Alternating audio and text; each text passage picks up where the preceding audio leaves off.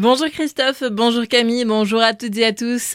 Christian Debève, de retour au Conseil régional du Grand Est. L'élu avait été écarté de la politique après la plainte d'une de ses collègues qui souhaite rester anonyme pour agression sexuelle. Un retour qui a été, je cite, très dur et très angoissant pour sa victime présumée qui s'est confiée auprès de nos confrères de François Alsace.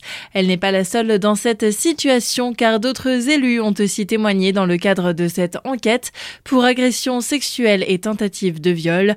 Pour le moment, l'information judiciaire suit son cours. Une nouvelle saison éclectique débute ce week-end au Tanzmatten de Célesta. Au total, 44 spectacles de théâtre, danse, musique, mais aussi de cirque seront proposés. De quoi convenir à tous les publics.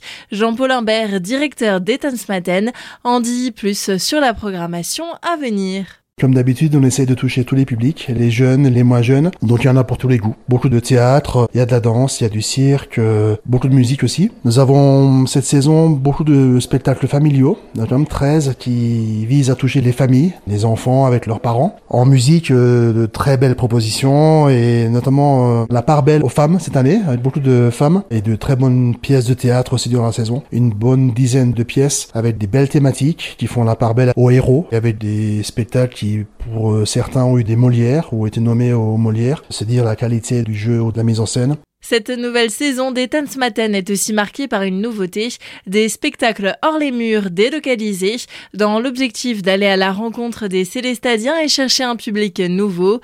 Eric Capot, adjoint maire chargé de la culture, apporte quelques précisions. Notre volonté, c'est de sortir de ces quatre murs-là et d'aller vraiment vers le public avec des propositions de spectacle vers euh, des lieux insolites, euh, là où le public est et peut venir facilement. Et l'intérêt, c'est justement de donner accès à la culture à ces publics-là qui, sans ce spectacle-là, ne mettraient jamais euh, ou ne mettraient pas forcément les pieds dans une salle de spectacle.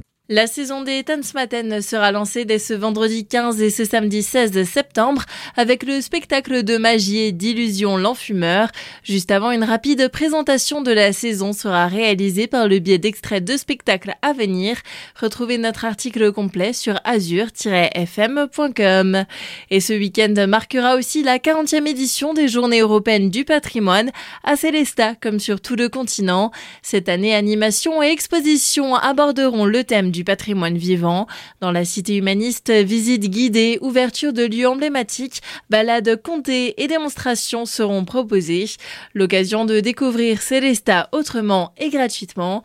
Nadège Cardo, chargée d'études scientifiques au service ville d'art et d'histoire de Célesta, était au micro de Nathan Ferrouge. Cette année, on a envisagé la programmation des journées du patrimoine autour de trois axes. Donc euh, des axes qui sont issus en fait de l'histoire de la ville de Célestat qui remonte majoritairement pour le Moyen Âge. Donc on va avoir des démonstrations de savoir-faire grâce à des artisans qui interviennent et qui vont présenter en fait leur savoir-faire médiévaux. On a des visites euh, traditionnelles et surtout des visites inédites autour des corporations du Moyen Âge. Et euh, on va avoir également des rencontres ponctuelles avec des acteurs du patrimoine qui permettent en fait la sauvegarde bien la mise en valeur du cadre de vie des habitants de Célestat et donc la sauvegarde du patrimoine en fait partie. Et bien sûr, on a comme chaque année des lieux qui sont ouverts au public comme la Tour Neuve et euh, le cloître Saint-Quirin pour la deuxième année consécutive.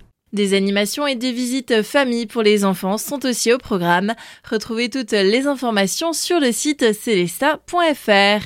Dans le Nord-Alsace, ça avance du côté du chantier de l'école et du périscolaire de Momenheim. Une visite en présence du président de la communauté d'agglomération d'Aguenau, Claude Sturny, et d'autres élus locaux a été réalisée lundi en compagnie des enfants. Quatre classes de maternelle, six classes d'élémentaire et un accueil périscolaire avec restauration de 150 places sont au programme de ces travaux qui ont débuté l'an dernier.